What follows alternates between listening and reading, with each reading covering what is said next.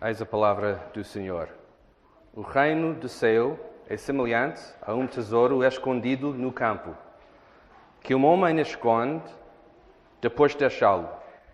Então, em sua alegria, vai e vende tudo o que tem e compra aquele campo. O reino do céu também é semelhante a um negociante que procura boas pérolas. Encontrando uma pérola de grande valor, foi e vendeu tudo que possuía e a comprou. E depois vou ler esta de 1 Pedro. Toda a pessoa é como a relva e toda a sua glória como a flor da relva. Seca-se a relva e cai a sua flor, mas a palavra do Senhor permanece para sempre. Quero começar uh, numa palavra de oração. Vou orar. Pai, estamos gratos pela oportunidade de nos juntarmos esta manhã e pela oportunidade de nos ouvirmos a tua palavra. Ajude-nos a concentrar agora para receber o teu ensino, feito pela presença do Espírito Santo e segurado pelo sacrifício de Jesus na cruz. Ajude-me, Pai, enquanto estou a pregar, para que as minhas palavras possam vir de ti e não de mim. Pedimos isso em nome de Jesus. Amém. Ok, esta manhã vamos iniciar uma nova série durante as próximas oito semanas uh, sobre as parábolas de Jesus, que vai até o fim de agosto, início de setembro. Depois, em setembro, vamos iniciar mais outra série uh, concentrada na carta de Filipenses. E não há nada melhor do que acabar o nosso estudo do Sermão do Monte e começar a estudar as parábolas e saber que há um fim, né? em vez de estudar uma coisa durante um ano e meio. Estamos contentes, cheios de alegria. Uh, mas Jesus, depois de pregar, isso é muito importante que fazemos esta ligação. Uh, depois de estudar o Sermão do Monte, uh, vamos estudar as parábolas. Porquê? Porque Jesus, depois de pregar o Sermão do Monte, durante o resto do seu ministério na terra, usava parábolas para continuar o que ele iniciou no Sermão do Monte. As parábolas representam cerca de 35% do ensino de Jesus, ou seja, mais de um terço. E Jesus usa as parábolas para continuar a ensinar e revelar o reino de Deus. Foi um grande assunto no Sermão do Monte e Jesus vai continuar a pregar isso. A coisa interessante aqui é que Jesus agora, em vez de pregar um bloco como o Sermão do Monte, aproveita a oportunidade de contar pequenas histórias no seu dia a dia para falar sobre o reino de Deus, com coisas básicas, coisas físicas. Como já lemos esta manhã, os dois versículos de Mateus 13 começam com o reino do céu é semelhante a e depois Jesus faz a explicação. Jesus explica o que é, às vezes para revelar o reino de Deus e às vezes para esconder o reino de Deus. As duas coisas. Temos exemplos na Bíblia onde Jesus diz claramente o que é e outros exemplos onde Jesus fala e os seus discípulos ficam completamente barulhados. E depois pergunta-me Jesus para explicar o que ele disse. Basta olhar para Mateus 13 para ver o que Jesus está a fazer com isso.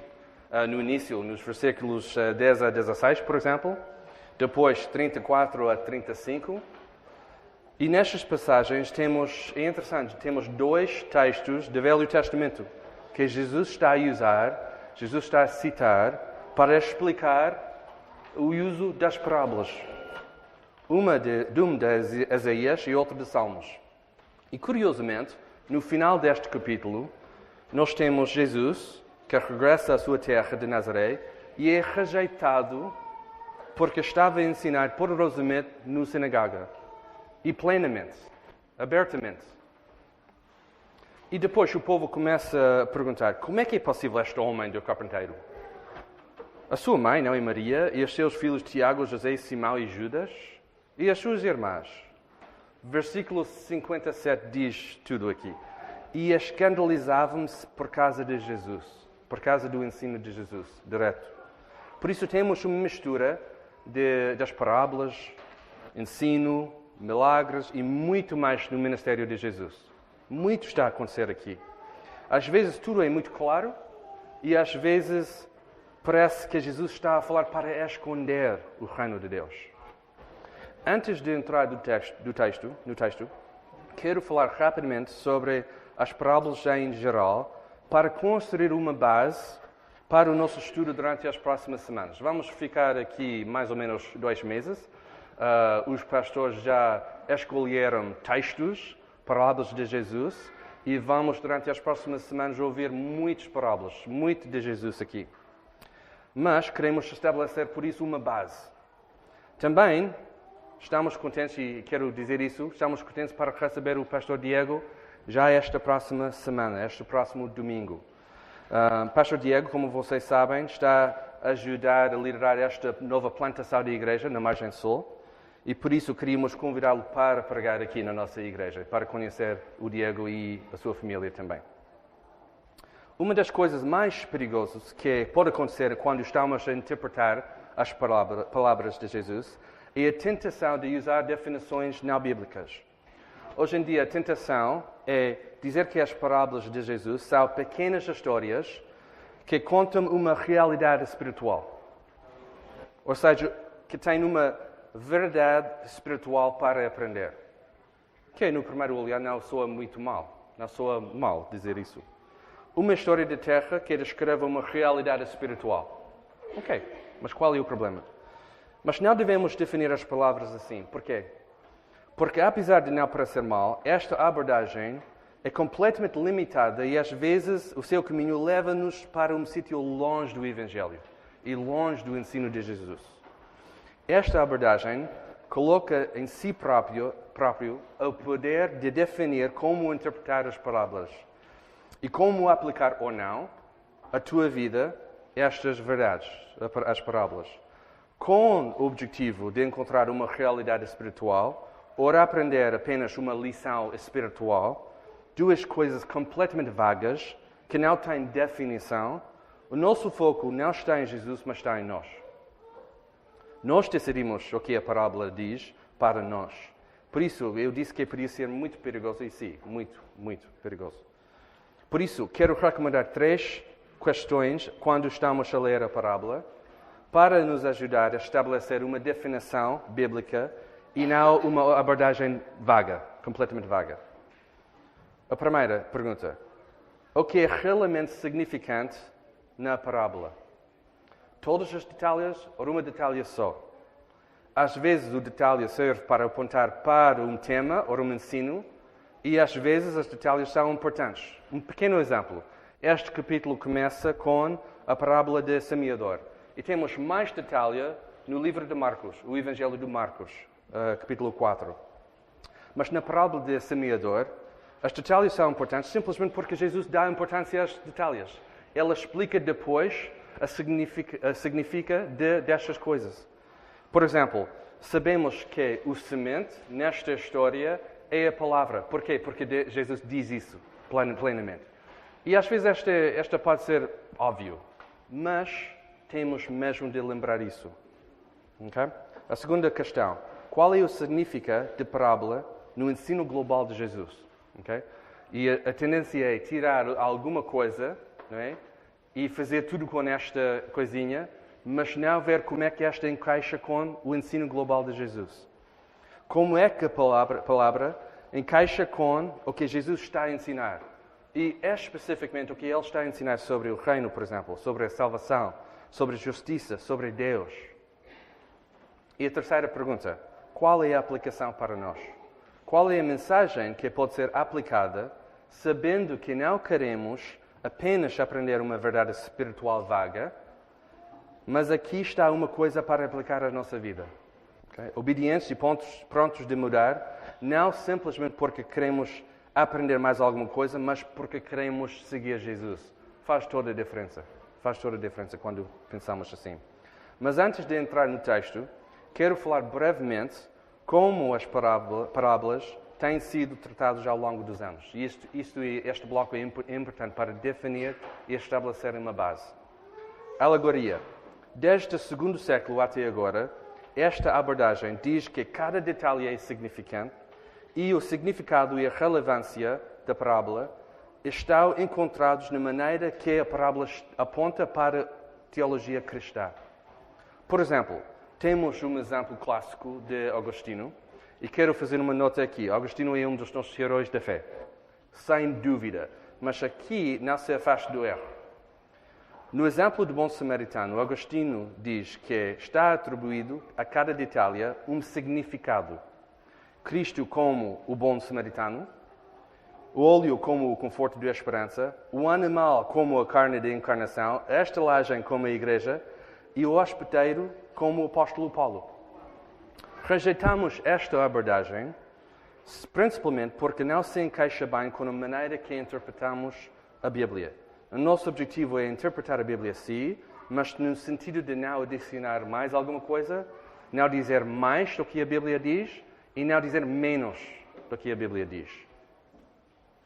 A segunda uh, maneira, segunda maneira de interpretar as parábolas vem do, de um homem alemão chamado Adolf Julicher, que rejeitou a abordagem da alegoria, mas depois virou para o outro extremo. Ele disse que havia um ponto de contacto só entre a parábola e a verdade que estava a ser comunicada, só uma. Ele disse que a comunicação é sempre uma declaração geral sobre a vida espiritual. E aqui temos mais uma definição vaga, que não ajuda muito. A terceira onda, ou a terceira ênfase, histórico-cultural. Graças ao trabalho de C.H. Dodd e Joaquim Jeremias, surgiu um movimento de entender as parábolas dentro do contexto histórico-cultural que acho encontramos. O foco está no contexto de Jesus e o seu ensino sobre o reino de Deus.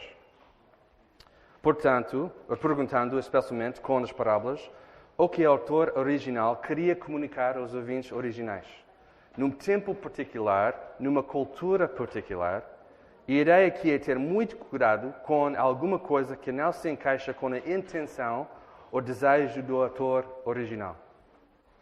E depois nós temos a onda moderno uh, e ideia de uh, novas coisas que estão a sugerir sobre as parábolas.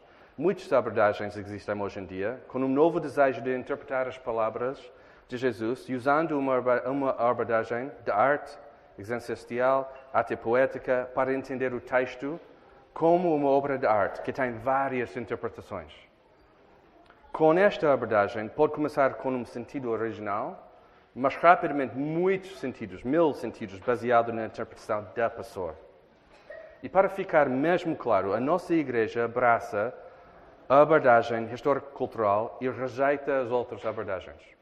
A nossa convicção é que temos de interpretar a Bíblia, e neste caso as parábolas, com esta abordagem cultural histórico para entender o que o, autor original queria comunicar aos ouvintes originais no contexto de tempo onde é eles viviam.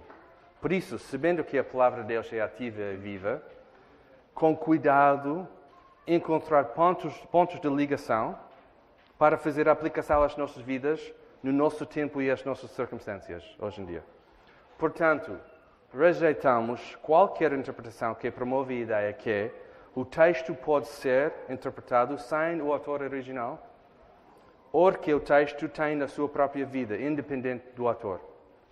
Também rejeitamos a interpretação que coloca no centro da interpretação uh, a pessoa que está a fazer a interpretação, que, que, quem está a ler, baseado no indivíduo, o seu background e a sua cultura. Nós, nós afirmamos, como igreja, que a Bíblia de Deus, a Bíblia tem Deus como ator.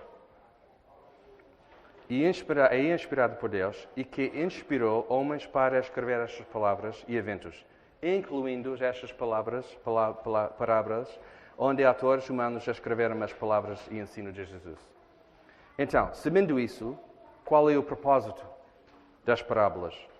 W. A. Elwell explica isso bem, dizendo: as parábolas têm um foco em Deus, o seu reino, revelando quem Deus é, quais são os seus princípios e as suas expectativas para a humanidade. Por causa do foco no reino, muitas parábolas revelam também aspectos da missão de Jesus. Okay? E esta vai ser muito importante, a missão de Jesus. As parábolas com um foco no reino de Deus, exploram e expandem os seguintes pontos: a natureza do reino, a graça do reino, a crise do reino e as condições do reino. Aqui nas parábolas encontramos o reino de Deus a explodir no palco da história, na pessoa de Jesus. Jesus anuncia o reino com urgência, a chamar por uma decisão e uma mudança radical na nossa vida. As parábolas convidam as pessoas para se arrepender e crer. São usados para acordar a nossa fé, sendo pastoral e outros mais proféticas. Às vezes Jesus fala simplesmente e às vezes fala para, para esconder. Temos muitos exemplos quando Jesus, depois de contar uma parábola, e já falamos um bocadinho sobre isso, tem que logo explicar aos discípulos o que significava a parábola. E às vezes tenho quase certeza que os discípulos provavelmente não entenderam muito bem, mas não queriam perguntar mais uh, sobre estas coisas. A última coisa é mesmo importante. E depois vamos entrar no texto. Eu sei que esta parte é mais, é mais seca, é muito interessante para mim, mas eu sei que é mais seca. Mas a última coisa é mesmo importante. Queremos perguntar como a parábola explica o reino de Deus e como aponta, aponta para Cristo, ou o Evangelho. Okay? Como a parábola explica o reino de Deus e como é que esta aponta para o Evangelho. Se Jesus é a palavra encarnada, e Ele é, temos de ouvir como Ele explica o reino. E como isto aponta para si próprio, o Evangelho. Agora, queremos usar o resto do nosso tempo, esta manhã, para iniciar o nosso tempo, o nosso estudo nas parábolas, olhando para estes versículos em Mateus 13. E eu escolhi dois versículos pequenos uh, para não demorar muito mais tempo, uh, porque fiz aquela parte uh, inicial. E atualmente aqui temos três exemplos em Mateus 13, mas ainda temos a ceia do Senhor e a Assembleia, e por isso quero, quero falar apenas sobre estes dois versículos. O assunto aqui é, obviamente, o reino de Deus. Temos três vezes, e duas que estamos a estudar esta manhã, Jesus a dizer: o reino do céu é semelhante a. A primeira comparação é um tesouro, a segunda é um negociante que procura boas pérolas, e a terceira é uma rede lançada ao mar que apanhou todo tipo de, de peixes.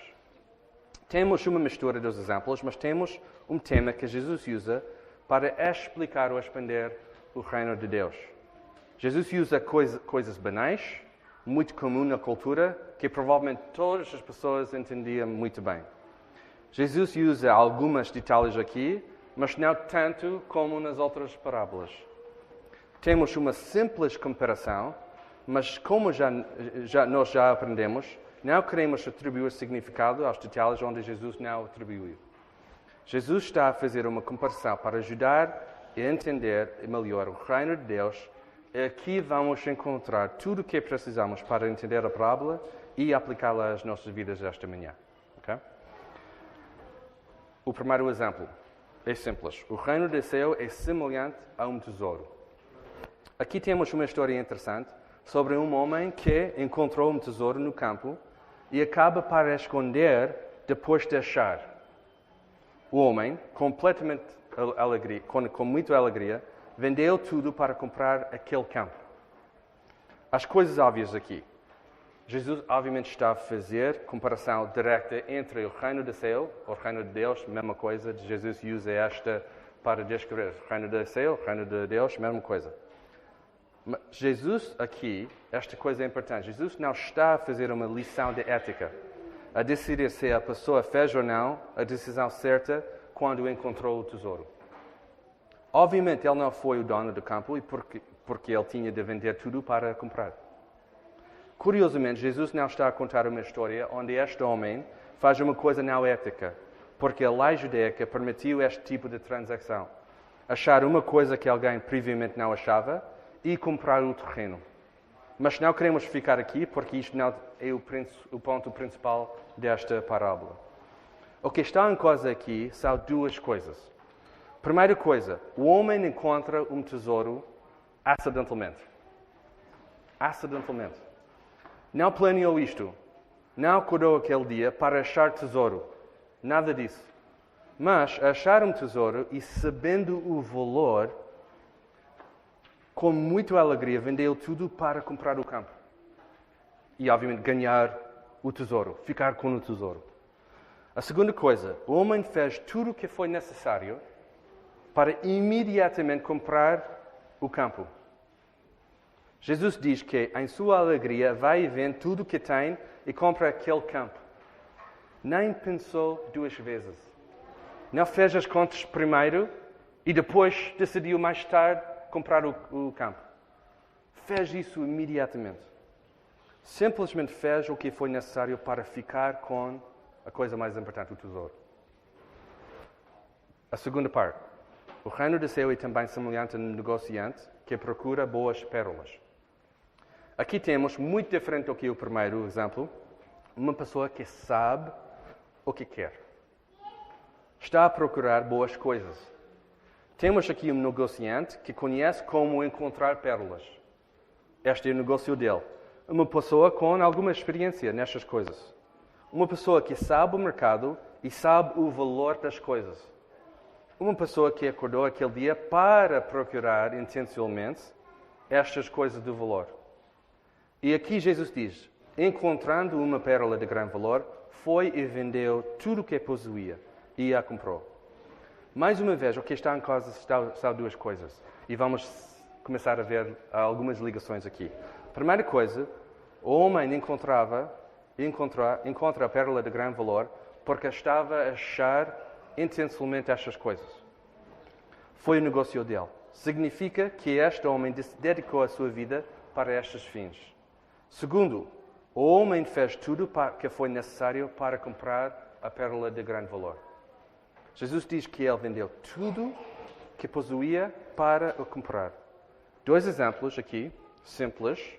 Um homem que não está a procurar nada, outro que está a procurar intencionalmente uma coisa de valor.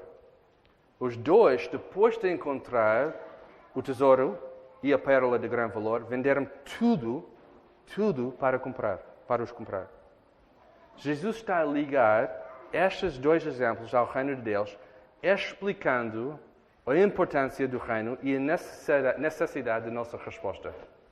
Não é tão difícil ver como Jesus está a associar o tesouro e a pérola de grande valor com o reino de Deus. Não, não é tão difícil.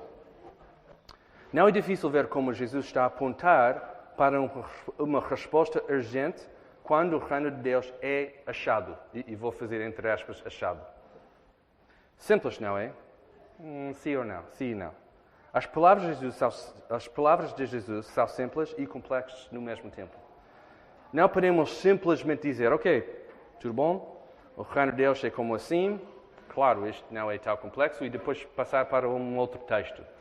Às vezes esta é a nossa tendência, saltar para outros porque não aqui encontramos uh, grande coisa. Claro, simplesmente não podemos fazer isso porque temos duas dificuldades aqui. Duas dificuldades. Vou começar com a dificuldade do cristão e depois a pessoa que ainda não colocou a sua fé em Jesus Cristo. Cristão. Se és crente como eu, esta manhã, a nossa dificuldade é mesmo perguntar, depois de ouvir o que um discípulo é no Sermão do Monte, respondi como Jesus está a ensinar agora. Esta foi a minha reação. Quando encontrei o reino de Deus, ou seja, quando o reino de Deus me encontrou, como o apóstolo Paulo gosta de dizer, qual foi a minha reação? Qual é a minha reação hoje, esta, esta manhã, em 2019? Qual é a minha reação? Com alegria vendi tudo para comprar aquele campo. Muitos de nós professamos fé em Jesus Cristo, mas queremos ficar com os nossos bens, os nossos ídolos, os nossos pequenos pecados, a nossa maneira de viver ou fazer coisas, a nossa vontade. Queremos os benefícios de Jesus, mas não queremos tudo. Só um bocadinho, se faz favor, apenas o que é suficiente para me safar. A porta está aberta, confessamos isso, mas não está completamente aberta. Vivemos assim, como se fosse possível enganar Deus. Quando Jesus faz esta comparação entre o reino de Deus e a resposta radical que encontramos, identifica-se com o exemplo ou ainda estás longe disso? Abandonaste a tua vida interior para totalmente possuir o reino de Deus ou ainda estás com um pé atrás? Cristão, esta aqui, nesta parábola, Jesus está a falar contigo. Ao encontrar Jesus no seu reino, é abandonar tudo o que temos para ficar totalmente com Jesus. Aqui Jesus não está a dizer que tens de fazer qualquer coisa para ganhar a tua salvação. Lembrem que temos de interpretar esta parábola dentro do contexto do ensino global de Jesus. Jesus está a fazer uma comparação e, que, e diz que o reino é a coisa mais valiosa de sempre. Nada compara. Nada, nada, nada compara com o reino de Deus. A comparação de vender tudo não é nada físico, nem esforço, nem alguma coisa que nós fazemos para merecer ou ganhar este reino. O Evangelho é claro nestas coisas, muito claro. Quando Jesus morreu na cruz, ele pagou totalmente para o preço dos nossos pecados. Não é nada que fazemos para merecer a graça de Deus, não é nada que somos. Aqui na parábola, Jesus está a apontar para a realidade do reino de Deus e está a apontar para si próprio, o Evangelho. O encorajamento para ti, cristão, esta manhã é para entender o valor de Jesus na tua vida, dedicando a tua vida ao teu Mestre. É como se fosse: não tenhas nada agora, só Cristo. Não tens nada, só Cristo. Vendeste tudo o que tinhas, porque agora estás com Cristo. E sabendo, sabendo isso, tu tens tudo, o maior tesouro de sempre. Jesus, depois, em Mateus 16, explica esta ideia, dizendo: Se alguém quiser ver após mim, negue-se a si mesmo, toma a sua cruz e siga-me. Pois quem quiser preservar a sua vida, irá perdê-la. Mas quem perder a sua vida por minha casa, esta a preservará. Temos aqui este paradoxo, né? de perder a vida e ganhar tudo, ganhar Cristo. Mas o meu medo é que muitos de nós ficam com um pé atrás Ora, um pé em dois mundos. Um pé está a tentar seguir Jesus e outro não quer avançar. Estamos divididos. Mas aqui na parábola, Jesus está claramente a dizer: vale mais o tesouro, vale mais a pérola de grande valor, vale mais o reino do que aquilo que tu tens. Vale mais. Não é possível ficar com os teus bens e no mesmo tempo segurar o tesouro. Impossível. Jesus está claro com estas coisas. Ou seja, não é possível trazer contigo o que tu tens. Pecado, ídolos, maus desejos, vontade minha, velhos hábitos, ligações impuras. Às vezes a coisa que achamos que é bom também, que realmente não é. O apóstolo Paulo gosta muito de fazer listas. E uma destas listas pode lá consultar em Gálatas 5 e ele faz uma diferença, uma comparação entre a nossa vida em Cristo, dirigido no Espírito, e depois a nossa vida anterior. E Paulo gosta muito de fazer estas comparações, tal como Jesus está a fazer aqui. Se estás aqui e ainda não colocaste a tua fé em Jesus Cristo, a parábola de Jesus deve ser muito clara para ti esta manhã. A mensagem é esta: não te demores. Não te demores. Aqui temos dois exemplos diferentes. Uma pessoa que acidentalmente encontrou um tesouro e outra pessoa que estava a procurar uma pérola de grande valor. Não importa como se encontra Jesus. Não importa como se encontra. Se tivesses a procurar coisas espirituais a tua, toda a tua vida ou não, a coisa mais importante que podia ser dito é a necessidade de entender o valor do reino e a tua resposta de colocar a tua fé em Jesus Cristo a tua necessidade de encontrar Cristo. Como Jesus pregou para iniciar o seu ministério, completou-se o tempo e o reino de Deus está próximo. Arrependei-vos e crede no Evangelho. O Evangelho é simples na sua mensagem. Como eu já disse, não há nada que fazemos. Nada. Jesus fez tudo para que, ao encontrar o reino de Deus, rendemos as nossas vidas ao Salvador Jesus. O Evangelho, como lemos aqui nesta parábola, é um encontro radical com Jesus. não levamos nada, não fazemos nada. Nesta parábola de ideia de vender tudo não é um mandamento para não ter bens ou coisas matérias, mas é a maneira que entramos no reino, com nada, nada. Entramos simplesmente porque Jesus fez tudo na cruz. E agora temos paz com Deus. Não há nada melhor do que Efésios 2, 1 a 10, que explica perfeitamente o que acontece quando Jesus nos salva. Ele vos deu vida, escreveu Paulo, estando vós mortos nas vossas transgressões e pecados, mas Deus, que é rico em misericórdia, pelo imenso amor com que nos amou, estando nós ainda mortos em nossos pecados, deu-nos vida juntamente com Cristo. Pela graça sois salvos. Porque pela graça sois salvos, por meio de fé. E isto não vem de vós, é dom de Deus. Esta parábola, sim, explica um bocadinho mais do reino de Deus. Jesus está aqui a expandir a nossa definição do reino de Deus.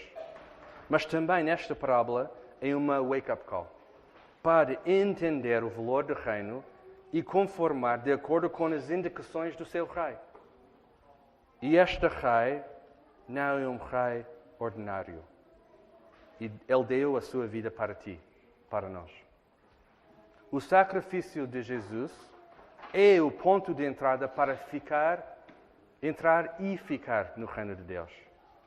Por isso, pregamos o Evangelho para pessoas perdidas esta manhã e continuamos a pregar o Evangelho para aqueles que já colocaram a sua fé em Jesus.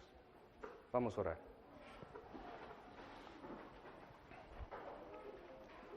Deus Pai, pedimos a tua ajuda nestas coisas. Esta parábola é tão simples, mas no mesmo tempo tão difícil de aplicar às nossas vidas. Ajude-nos a eliminar tudo que nos impede de prosseguir e o pecado que nos assedia, como diz Hebreus, e correr com perseverança a corrida que nos está proposta, fixando os nossos olhos em Jesus, o autor e consumador da nossa fé. Em nome de Jesus oramos. Amém.